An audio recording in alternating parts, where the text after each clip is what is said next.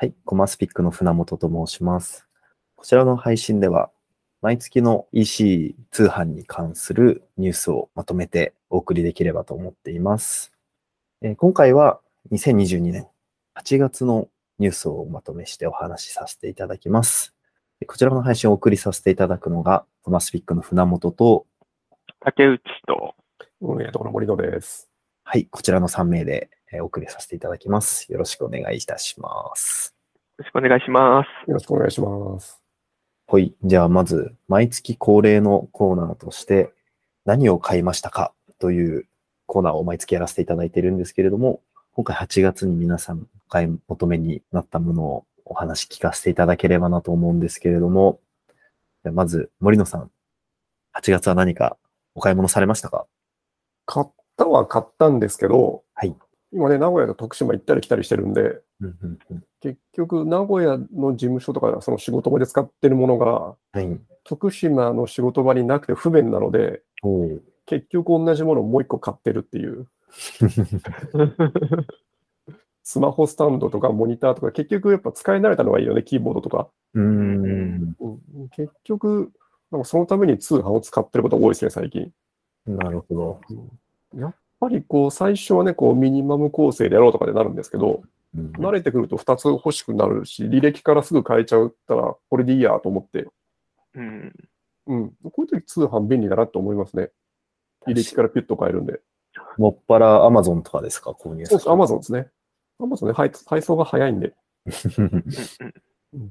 そうですね。もうなんかオリジナルな商品じゃなければやっぱりモールでかつ Amazon でみたいな感じにはなりますよね、スピードね。あとね、車がないんでね、ちょっと大きいものはもう買えないんで、あ重いものとか。そしたらもう絶対アマゾン一択になっちゃいますね。確かにな。車がないと大物って買いに行けないですもんね。そうそうそうそうん、で、かつもう自分で一回使ってて見たことあるものだとわざわざ見に行く必要もないですし。う。そうそうそう。うん、だからそう思うとやっぱりこうね、同じところに買い続けて履歴をちゃんと残しておくっていうのはやっぱ便利ですね。う、うんん。うん。確かに。同じものを買う可能性があるってなると、そりゃそうなりますよね。うん。まあ、同じものであれば、なんかリピート系に結局僕とかもなっちゃって、洗顔フォームだったりとかもそうですし、その体のなんかスプレーとかだったりとか、そういったもの、シャンプーとかリンスとかもずっと同じものを使い続けてますね、今。うん、そういった日用品とかもネットで買ってるんですか？結構買いに遠くに行くのが、買い物って言っても近いですけど、まあうんどうせ切れるタイミングとかも分かってるんで、そのタイミングでも定期通販みたいな形でもうやってますね。1ヶ月ごとに届くとか、2ヶ月ごとに届くとか。なるほど。それも Amazon 使ってるんですか？アマゾンだ、アマゾンだけじゃなくて、その向こうの公式ページだったりとかも、うん使い、結構使い分けてます、本当に。ああ、で、オリジナルブランドの定期通販とかもやったりしてるんですそうですね、やってますね。へ結構定期だと割引率高かったりしますもんね。えそうなんですよ。うん。なんか、そのサイクルで使い切れる自信がなくて、定期やったことないんですよね。余ってくやああ、うんけども、シャンプーとかリンスとか、あとボディクリームとかっても、まあ、あの大体それら辺でなくなるので、うん。で、1個ぐらいストックあっても全然困らないので、なくならなくても1個はストックしてるって感じですね。なるほど。つ。うん。うんなんか、必ず毎日使うものって、お風呂をずっと入らない人はいないとは思うので、そういったものは大体なくなるタイミングって一緒ぐらいなので、なるほどな。あの、最初から定期ってよりやってるうちになんかこれめんどくさいなって思うんですよ。うんうんうんうん。あの、3ヶ月ぐらい、なんかちゃんと切れてるし、問題ないだろうって言って定期に移行してるんで、うそんなに今もう心配ないですね。逆にね、切れる方がストレスですよね。そうです、そうでうんす。やべえ、買わないとってなっちゃうのが。そうそうど確かに、シャンプーボトルにちょっと水入れて、薄めて使ったりとかしますもんね。そうそうで、次の日も忘れてどうしようみたいになってるやつね。それのがいいストレスですね、確かに。確かに。うん竹内さんなんか買い物しましたか？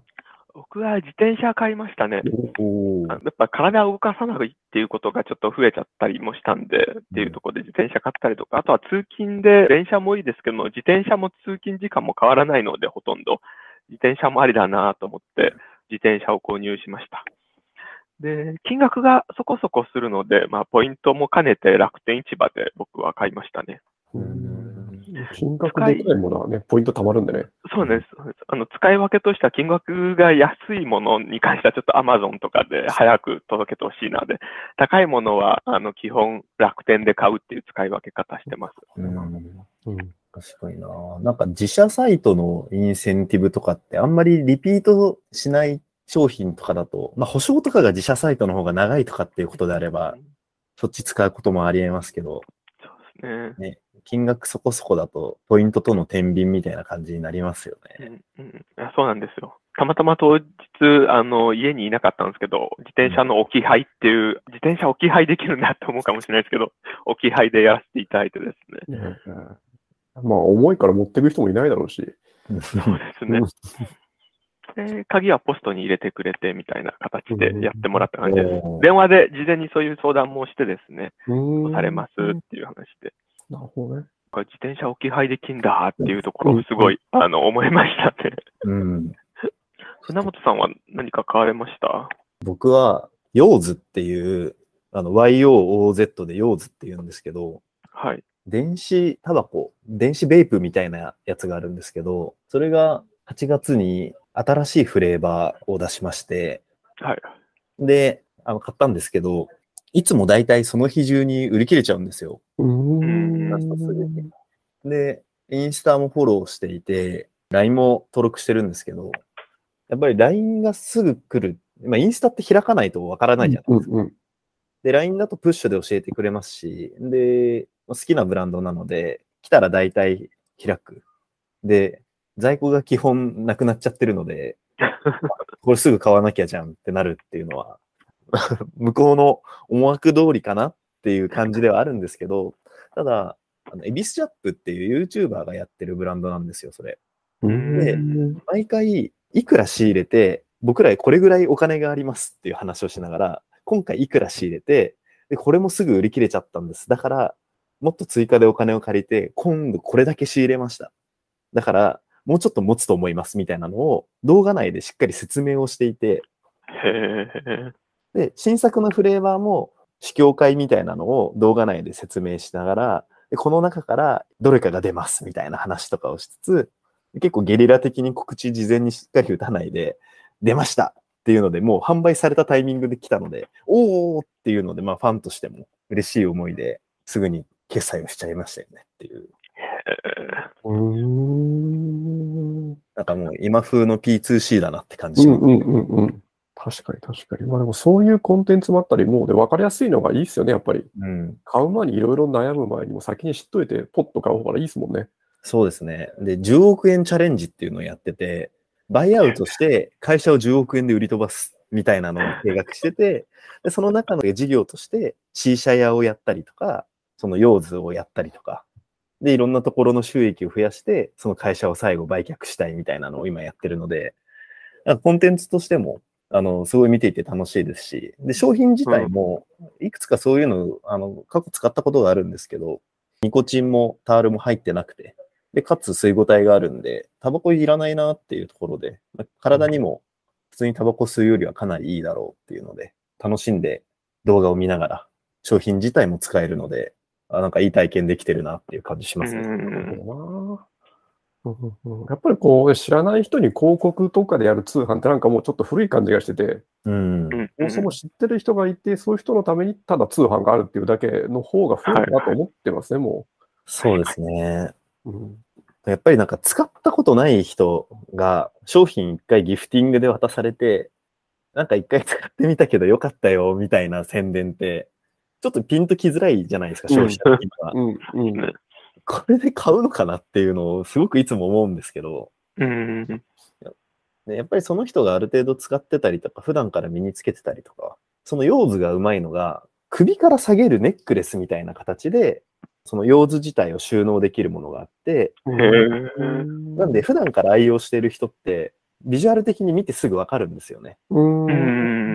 なんでなんかそういうちょっと身につけられるようなところも、なんか商品設計としてすごくうまいなとは思ってなるほどね。見ていて学びが多いなって感じはしますね。確かに。うん。というところで、今月の何を買いましたかは、一旦締めさせていただきまして、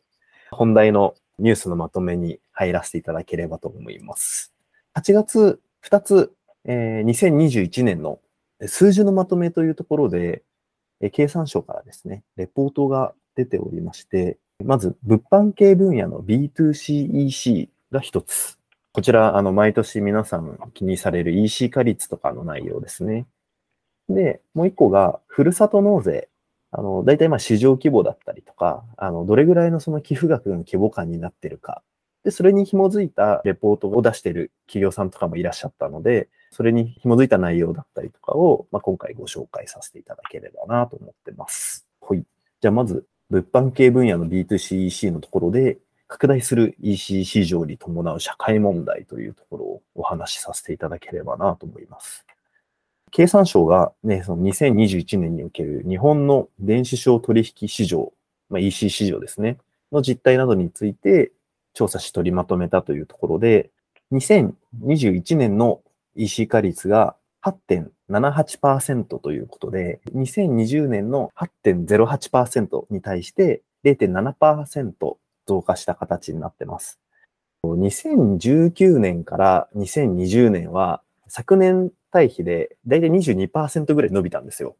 で、2020年から2021年はプラス8%、まあ、8.6%ぐらいの伸びなので、コロナがあって一回爆増したところではあるんですけど、その後、例年通りといったらなんなんですけど、堅調にまた伸びているっていうところで、一回そのコロナ禍で上がりきったところから、上がりきったところの方たちが定着をして、その後も徐々に使っている方っていうのは増えているのかなっていう印象ですかね。このあたりに関しては、どうですかね。なんか多分技術的な発展とかも結構あるのかなと思うんですけど、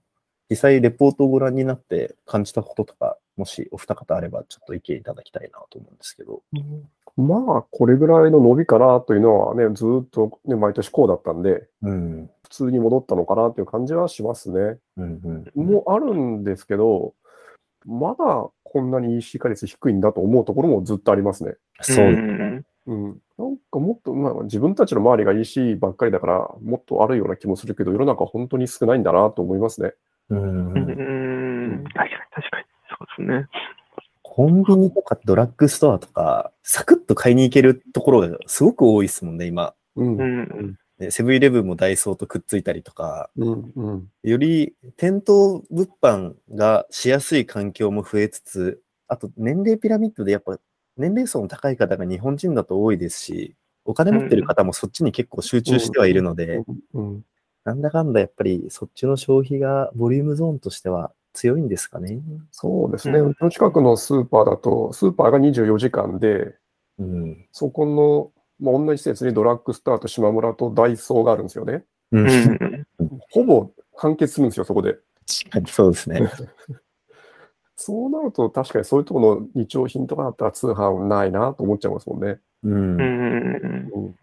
うん。結構そうですね、僕がレポートを見て思ったのが、その、食品のところに関する EC の規模が、2020年の時のレポートだと3番目だったんですけど、今回の2021年だと一番大きくなっていて、特になんか食品を EC で買うっていうところのなんか割合が増えてるなっていうのは思いましたね。確かにネットスーパーがかなり普及しましたよね、この、うんうん。この1年で。はいはい。そうですね。ねまあ、レポートを拝見したときに、やっぱりそのネットスーパーやらなくちゃいけないけど、まあ、そもそもネットスーパーやったとしてもうまくいかないっていうのが、先ほど森野さんがお話しされていた、まあ、歩けばいろんなところにすぐあるからっていうところだったんですけど、コロナ禍で外に出たくないっていう需要がある程度あったっていうところもあって、ネットスーパーの重要性っていうところが、あの、リアルの店舗の方々が知って、やっぱ作ったことで、結構規模も増えてるのかなっていうのは思いましたね。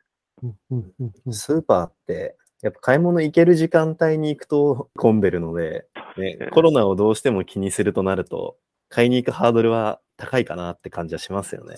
コロナ気にしちゃうとそうなりますよね。うん。まあでも買いに行く人からしたらなんか見に行ってそれが楽しいっていう人もいるだろうし、うん。うんね、そういう兼ね合いですよね。そうですね。まあ、ウーバーイーツとか、出前館とか、飲食店以外に、スーパーじゃないですけど、それこそローソンだったりとか、成城石井から、あの、買い物できるとかっていう機会も増えてますし、うんうんうん。今まであったサービスにプラスアルファでそういうスーパーだったりとか生鮮品を買いやすい環境みたいなのがかなり広がってるなっていうのは各サービス見てるとすごく感じることでありますね。うんうんうんうん。確かそうですね。で、そんな市場規模が一番大きいにもかかわらずですね、EC 化率はまだ3%台なので、うんまだまだ伸びしろあるなと思いますね。そうですね。とはいえ、その送料分をどうしてもやっぱ意識はするので。うん、それこそね、こういうもう食料品もサブスクになっちゃって、ある程度届くとかの方が、もう家計としては計算しやすいですよね。そうですね確かに。うん。確かに。まあ、それがミールキットなのか、ね、盛況みたいな形、やっぱ盛況は強いんですよね、そうなる強い。うんううんんあれは強い。あのモデルですよね。そうですね。うん。あまあ、ちょっとじゃあ食品規模は大きくなりつつ、とはいえまだまだポテンシャルがあるなっていうところですね。まあ、物流面だったりとか配送面も徐々にベンダーさんが増えているっていう感じはありますもんね。うんうんそうですね。うん。追加でジャドマが出していたうんうん。通販市場売上高調査っていうところで、まあ、11.4兆円規模っていう話なので、物販系分野の B2C 市場規模が13兆2800億ほどなので、電子商取引 EC 内での決済と比べると、通販自体の市場規模っていうところは若干少ないのかな。まあちょっと取りか、数字の取り方はもちろんあると思うんですけれども。ただこちらも伸び方としては、EC 化率の伸び方とそう変わらないので、店頭で買う方はもちろんいるかと思うんですけれども、通販で買う方っていうのは、あの、徐々に増えているんだなっていうのが、ジャドマの調査からもわかるところがありますね。で、まあ、EC 通販の市場規模が依然として拡大しているっていうところが、お話しさせていただいたレポートからわかるかと思うんですけれども、まあそれに伴って、宅配便個数が増えることによる宅配クライシスだったりとか、クレジットカードの不正利用がすごく今増えてますよだったりとか、ちょっと社会問題にもつながっているところっていうのもすごく増えているなっていうのは、軽視できない話になっているかとは思います。で、まあ、こちらの、なんでしょうね、すごく早く届けるみたいなところが、まだ冒頭の買い物しましたかみたいなお話でもさせていただいたところではあるんですけども、ニーズがある一方で、早くなくてもいいよねっていう方も、もちろん商品だったりとか、状況によってはいらっしゃるっていうところで、ロハコでですね、遅いお届け日時を指定することで、ペイペイポイントがもらえるよっていうキャンペーンを試験的に始めていたりとか、その不正注文対策っていうところで、ちょっとあの、エルテックスさんと共同で、コマスピックの方でアンケート取らせていただいて、実際にそのチャージバックの対策しつつも、まあ、やっぱり被害っていうのは出てるよねっていうのは、動きとして出てるっていうところですかね。で、結構これ、レポートを作成して記事を執筆する中で、調べていて分かったこととしては、もう今、振り込め詐欺とかよりも、特殊詐欺って言われる、その辺の詐欺よりも、不正注文の方が規模が大きくなっているっていうところが結構驚きだなっていうところで、しかも不正注文自体も一気に数十万買われるものから、本当に数千円のものをいろんなところで細かく買う悪い人とかもいるみたいで、本当に事業者さんを泣かせるような被害がかなり増えてるんじゃないかなっていうところは直近のニュースからも感じられるところではありますね。そうですね。メルカリさんとかね、この金額がとんでもないってななってましたもんね。20何億だったかな、うん30億だとか。で、営業利益がなくなっていくっていうのがあったんで。まあでも、これはぜ、ね、どうにかしてほしいですよね。うんそうですね。二次流通に流しやすくなっているこの状況が、なかなかそれを 不正利用を止めきれないみたいな感じにはなっちゃってますからね。そうですね。う。うんん。まあでも、プラットフォーマーとしての責任も感じつつっていうので、随時このあたりは皆さん動かれてはいるみたいなので、うんうんうん。うん。でまあ事業者さんというか、真摯に商売に向き合っている方が損をしないような世界観になればいいなっていうところは、ね、我々はあくまで情報発信することでしか伝えられないんですけれども。そうです。まあ、こういうのがある前提で通販をやんなきゃいけないっていうのがね、ありますんで。ううそうですね。うん。そうですね。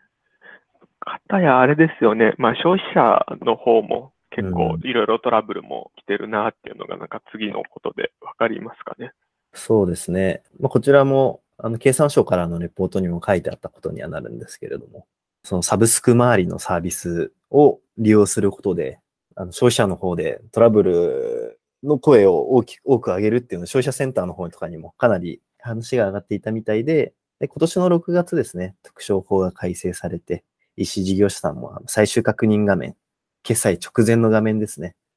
のところで細かい内容っていうのを明記しないといけなくなりましたっていう動きがあるので、まあ、ちょっとこの辺はぜひ記事ご覧いただきたいなと思うんですけれども、定期通販周りのトレンドみたいなのも、この特商法の動きから変わってきてるのかなっていうのは、肌感覚としては感じるところですかね。うん。まあね、頼む方もね、うん。大体あんまり読まずに頼む人って多いので、そうですね。うん、どんだけ注意書きやったところで読まない人って読まないので、う。うんん。まあ、そういうのもあるっちゃあるので、ね、全部が悪徳とかいうわけじゃないとも思うんですよね。そうですね。うん、ただやっぱ難しいですよね。テレビ通販とかの煽りをネットでテキストだったりとかビジュアルを使って出すっていうのって、でなんか何が違うんだろうみたいなところにはなりつつも、うんね、テレビ通販のあのスピードを目で追い切れる人もそういないでしょうし。そうですね。とはいえね、と通販も、皆さん能動的にお自分の住所とかを入れているところはもちろんあるんですけど、今回特徴法改正によって、じゃあ定期通販実際複数まとめていくらかかるんだってとこも出さないといけないですし、最低どれぐらいの期間をしっかり買うんだっけまあもともと書いてあったとこだと思うんですけど、うんうんあの一画面でまとめてしっかり見えるようにしましょうねっていうルールにはなったはずなので、ちょっと定期通販やられてる事業者さんの数字がどう変わっていったのかみたいなのはちょっと気になるところではありますよね。うんこういう、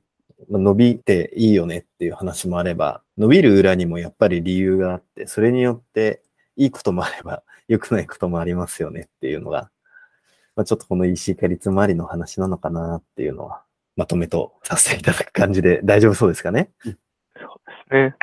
その伸びている中、いろんな課題が出てはいますけどもうん、その課題に対して、今いろいろな事業者さん、業界全体がいい方向に向けて解決しているなっていうのはすごい感じますね。そうですね。皆さんいい方向にっていうのはもうもちろんのことっていうとあれですけど、まあ、僕らもね、いい方向に向くようにっていうことで情報発信できればっていうところではあるので、まあ業界一丸となって、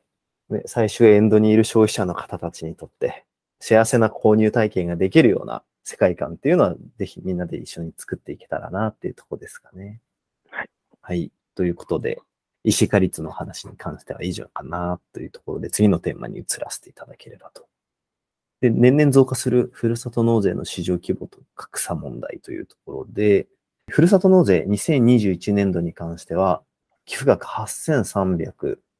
億円ということで、2020年度比で120%超の成長率ということになってます。えーふるさと納税調査レポートということで、ふるさと納税総合研究所さんが発表したレポートから、経済波及効果としては2兆8000億円と、寄付額の3倍以上の経済効果が出ているっていう推計が出ています。かなりふるさと納税自体が経済に与えているインパクト大きいなっていうことが、このレポートからわかるんですけれども、で、寄付者に関しても過去最多の740万人ということで、増えてはいるんですけれども、日本の人口のまだ12.45%っていうところしか、ふるさと納税活用されてないっていうところなので、まだまだそうですね、成長の余地があるなっていうふうには言われているところですね。で、納税の授乳額が最も多い県、北海道で1200億円以上ということで、水産資源も含め、農産物も含め、第一次産業が非常に活発な県ではあるので、大きいなというところではあるんですが、その一方で最も少ない県が、森野さんが愛してやまない徳島県の20億円ということなので、もうその差が、ね、一つの都道府県で60倍以上になっているっていうことで、まあ、そのあたりの格差問題っていうのも出てるのかなっていう形になってまして、で、まあ、自治体数がそもそもかなり違うってところも一つあるんですけれども、北海道が179ある中で徳島県24っていうことで、まあ、ただその一自治体あたりの授乳額で見ても、北海道が6億8000万円あるのに対して、徳島県8600万円ということで、9倍以上の差が出ているっていうのは、各自治体に与える経済インパクトだったりとか、後のその経済格差にもつながってくるのかなっていうところではあるので、まあ、どうやってやっていくのが良いのだろうかっていうところは一つ課題としてはあるのかもしれないですね。そう今ね、ふるさと納税は支援の業者も増えてきたし、うんはいもう、普通の通販サイトになってきてますよね。そうですね。で、一つの自治体にむちゃくちゃ商品もあったりするので、うん商品が返礼品かがあったりするので、本当通販って見ると、徳島県は本当にもう欲しいものがない。うん。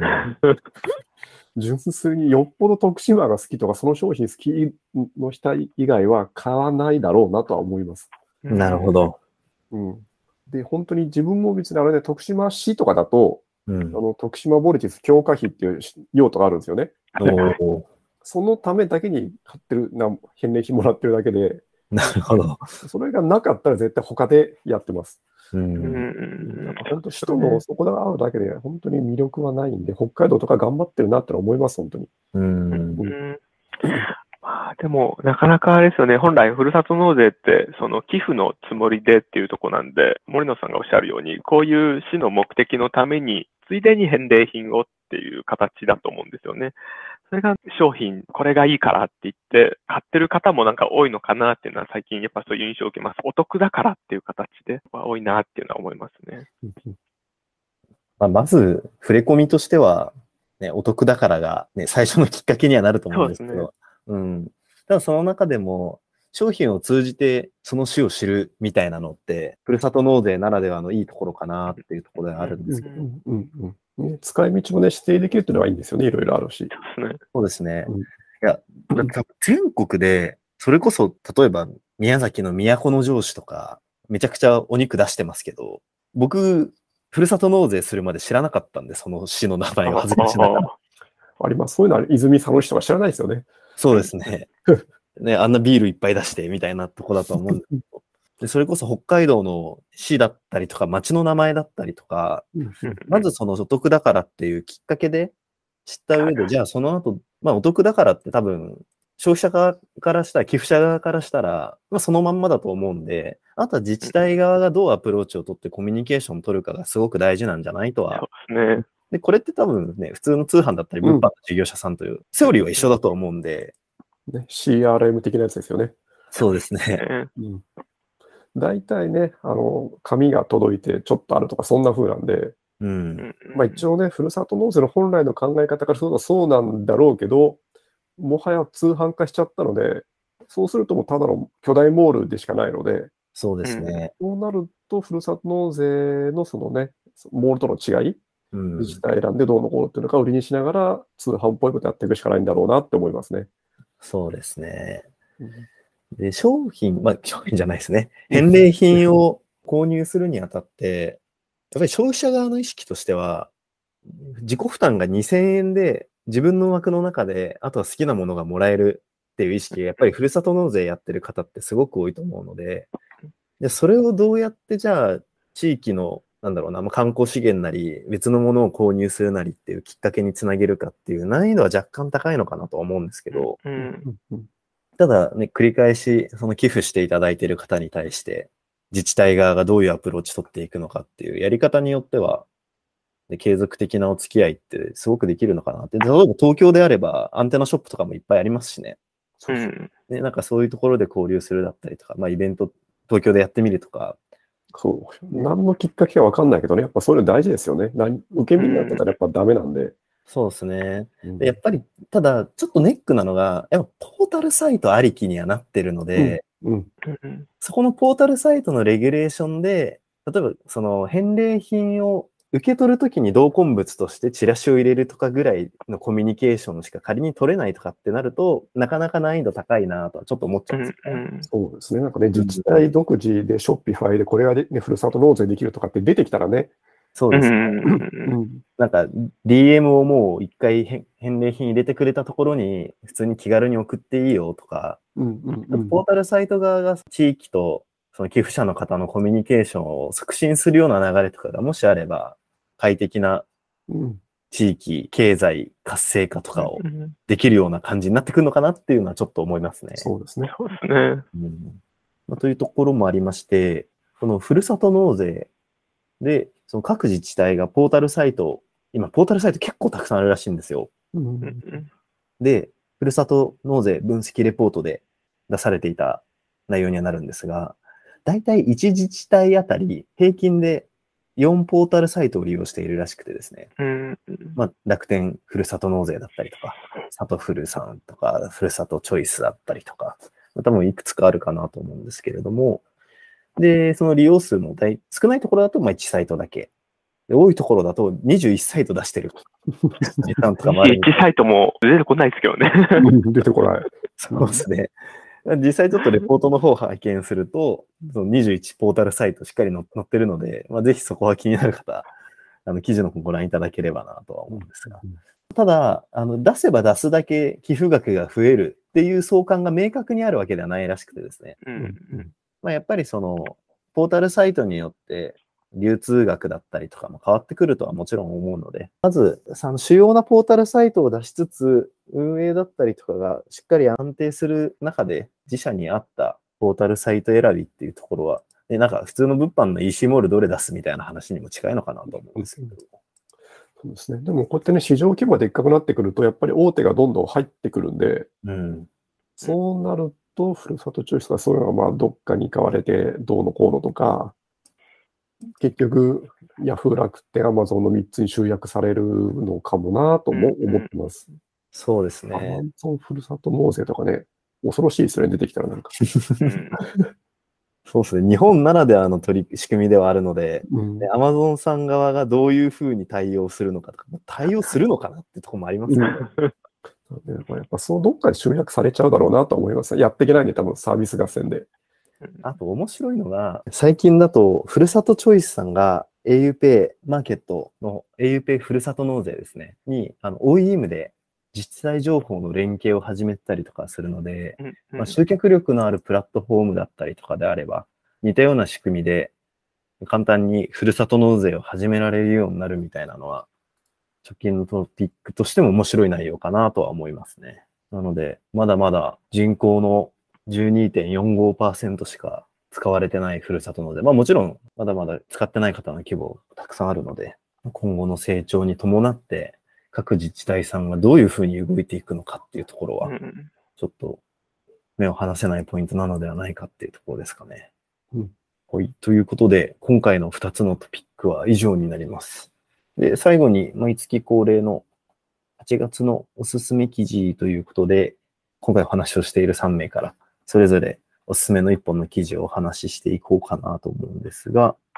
じゃあまず森野さん、8月の記事はおすすめ1本挙げていただいてもいいですか？もうこれですね、この仕入れ販売の開始から5年で年商1億円ってやつですね。お費用を抑えて売り上げを伸ばす運営の工夫とはって。これ、読んだときに、はい。い、や、これはでもめんどくさいけど、こうするしかないんだろうな、みたいな感じでうん。うん読んでて、まあね、安易になんか外注したりどうのこうのとかいろいろあるはあるんですけど、やっぱりなんか昔ながらの通販というか、うん、こうだよなって思いながら読んでました。そうですね。うん。物が溢れてどうやってやるかみたいなとか、うん。逆にきめ細かくできるとかいろいろメリットがあるんで、逆にこっち側で頑張るっていうのも、それはそれでありだという感じですね。そうですね。本当になんか昔から言われてる通販黎明期のやり方を地で貫いてしっかり 抑えるべきとこを抑えてややった成果がそのままこういった形で出てるんだなっていうところはありますね。うんうん。だからね、効率化のために外部委託もいいんだろうけども、うん、こっち側は本当にいい、うん、やれる人はやってもいいかなとも思いますね。そうですね。24時間ではないですね。でも365日発送対応しているっていう話は、まあ、その仕入れ商品で競合がたくさんいる中でのこだわってやってらっしゃるっていうのは、もう自社配送だからこそ金額を合わせてできることなんだな。うんね、やっぱり定型外郵便とかって多分外出すとやりたがらない会社さんうんたくさん、うんうん普通メニューとして用意してないと思うんですよね。うんうん持ち込まないといけないですし。うんでそういったところも価格を抑えるためにこだわってやってるっていうのは、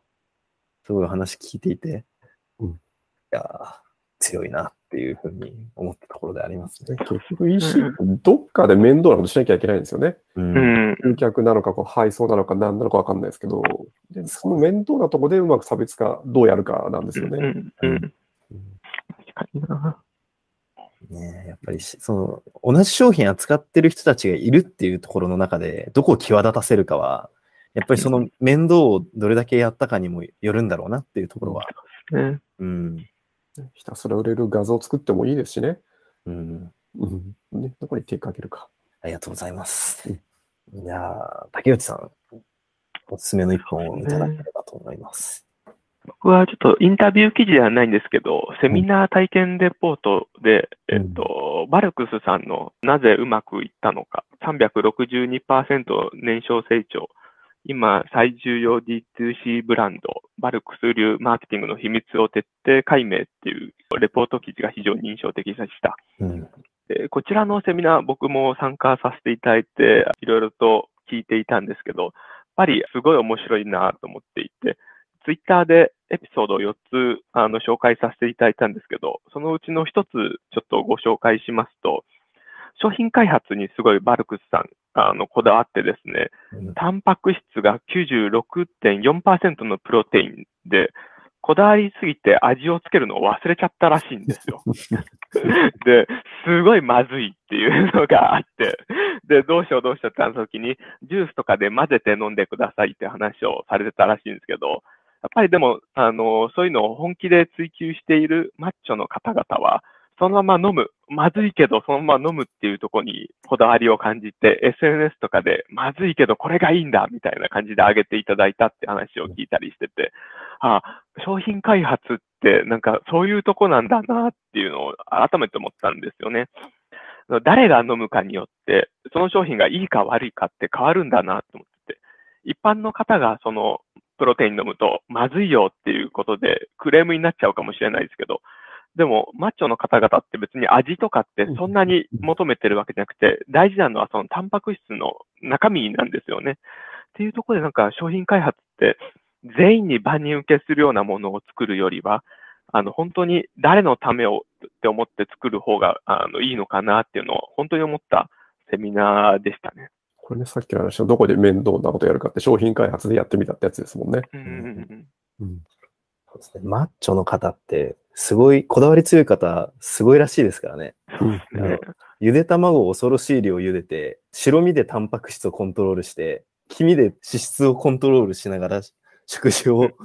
バランスを整えるって話を聞いたときに、はいあ、もうじゃあ、やっぱ食の楽しみとかよりも体を磨くことなんだなっていうのは、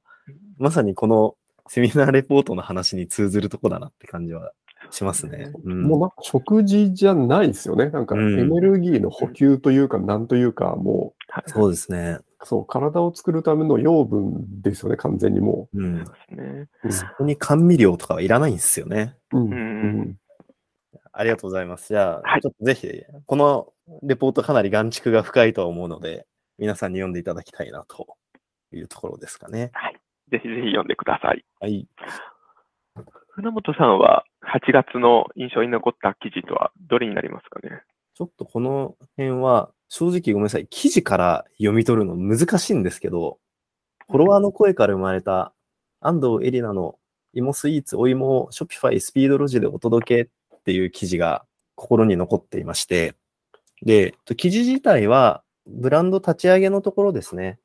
で、どういったことをやられてたのかっていうところを書かせていただいているんですけど、ちょっとね、書ききれてないところが正直結構ありまして、例えばその安藤さんのインスタとかをぜひ見ていただきたいんですけど、お芋を開発するにあたって、ストーリーでユーザーの方にアンケートを取ったりだったりとか、あとその商品について結構定期的に、能動的に、え宣伝入れていたりとか、ただその宣伝も宣伝になりすぎないように、えーお話ししていたりとか、インフルエンサーの方が自分で商品を開発して、うん。で、リスクを取りながら販売するっていうところの一連の流れをなんか着実にやってらっしゃるなっていうところがすごくわかるようなあのアウトプットを出されていて、これ取材をした後僕も、まあ、欲しいもってエネルギー効率がとてもいいので、僕登山をするんですけど、登山の時に食べたいなと思って買ったんですよ。あ違ううん買おうと思って、翌日見たら売り切れてて、お、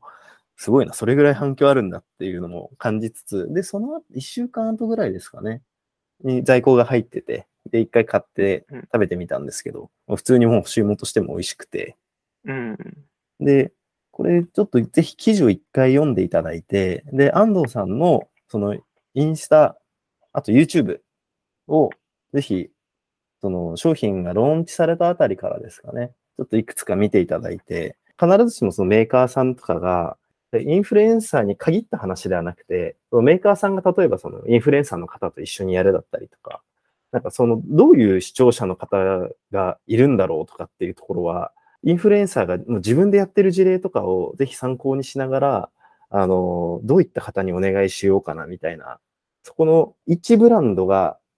いろんなインフルエンサーに投げるっていうのも、一つ認知を取る上では大事な施策なのかもしれないんですけど、もうすでにファンのいる方と密にあのコミュニケーションを交わすきっかけとして、そのブランドと、えーインフルエンサーがしっかりとあのタッグを組むっていうのは一つ形としては必要なんだろうなっていうのは、この取材をやった上で感じたところでして、まあちょっと先ほどあの、竹内さんから説明があった、あの、バルクスさんのセミナー体験レポート。僕個人的には、ここのそのバルクスさんの話は、あの、山本先生っていうボディービル界で有名なマッチョの先生がいらっしゃるんですけど、とタッグを組んで、あの、YouTube の配信を筋トレに関する内容を出したりとかっていうのを、あの、やったりしてるんですけど、やっぱそういうインフルエンサーの方も本気になって宣伝できる商品を一緒にやっていくみたいなのがすごい大事なんだなっていうのを、まあ、こちらにお芋の記事に関しては、インフルエンサーの安藤さんがもう自分で商品開発入って自社として販売してるんですけど、うんでもこれはインフルエンサーだけに限った話ではない記事として、ぜひ、あの、メーカーさんだったりとか各ブランドさんには見ていただきたいなっていうのは感じた取材になってます。まあね、人を、インフルエンサーとか人を広告媒体って考えたらやっぱできないですよね。そうですね。うん。結局、でいくってことじゃないと。エンドの購入する消費者の人にとっては、ね、みんなインスタとか YouTube とか日常的に見てると、ね、PR だなって感じすぐしますし、うん。案件としてさばいてるなっていうのは、もうみんなすぐ分かっちゃって、うんね、ね、YouTube なんてだって今広告案件だと必ず上に入れないとダメですしう、ん。ううん。ん。このね、この放送、放送？配信はあの広告案件ですみたいなのがすぐ分かるようにはなってるんで、そうそう。うんね、あとはどれだけ宣伝する側の熱量が視聴者のファンの方たちに届くのかっていうところは、うんでただお金を出してたつながりだけだとなかなか難しいよねっていう感じはしますよね。そうん。というのは、まあ、ちょっと直近のインフルエンサー活用、活用っていうとだからあれなんですよね。そのマスに届ける PR 案件みたいな感じになっちゃいますけど、うんうんインフルエンサーとのコミュニケーションをエンドの消費者とどう取っていくのかみたいなのうはん、すごい大事だなって感じしますね。ね。ね、やっぱり強いブランドさんとかって、あの、アフィリエーターさんと結構密にコミュニケーションを取るブランドさんとかもいるじゃないですか。うんうん正直あんまり変わんないなと思ってて、やっぱり人が宣伝するものなので、その宣伝力のある人が、その商品、宣伝したい商品をちゃんといいと思ってくれないと成り立たないよねっていうところは、すごい大事ですよねっていうところで、お芋の記事を選ばせていただきました。はい。というところで、2022年8月のニュースまとめは以上で締めさせていただければと思います。最後に、森野さん、ま、9月に入りましたが、ちょっとこちらの配信聞いていただいている事業者さんたちに向けて何かお伝えできることがあれば、一言いただいてもいいですか？そうです。もう10月になると、いろんなモールで年末までずっとイベントも始まるし、うん。なんとかペイのキャンペーンもどんどん始まってきてるんで、そうですね。どこにどうやって参加して、在庫どれくらいか持って、どう売るっていうのを、本当今のうちにやっとかないと、忙しいだけで売れないとか、うん売。れるチャンス逃すとかって出てくる可能性があるんでうん、9月はしっかり準備してほしいなって思いますね。そうですね。もう、足元、スーパーセールが始まり、スーパーセールが始まると、まあ、モールも含めですけど、年末まで売り上げが上がり続けるとは言われているので、で超ペイペイ祭りも10月中旬から始まりますよってもう告知も出てましたし、そう。年末商戦に向けて、ぜひ皆様、ご準備のほどをというところで、今回の配信は以上とさせていただければと思います。それでは最後までお付き合いいただいた皆様ありがとうございました。ありがとうございました。ありがとうございました。また来月もよろしくお願いします。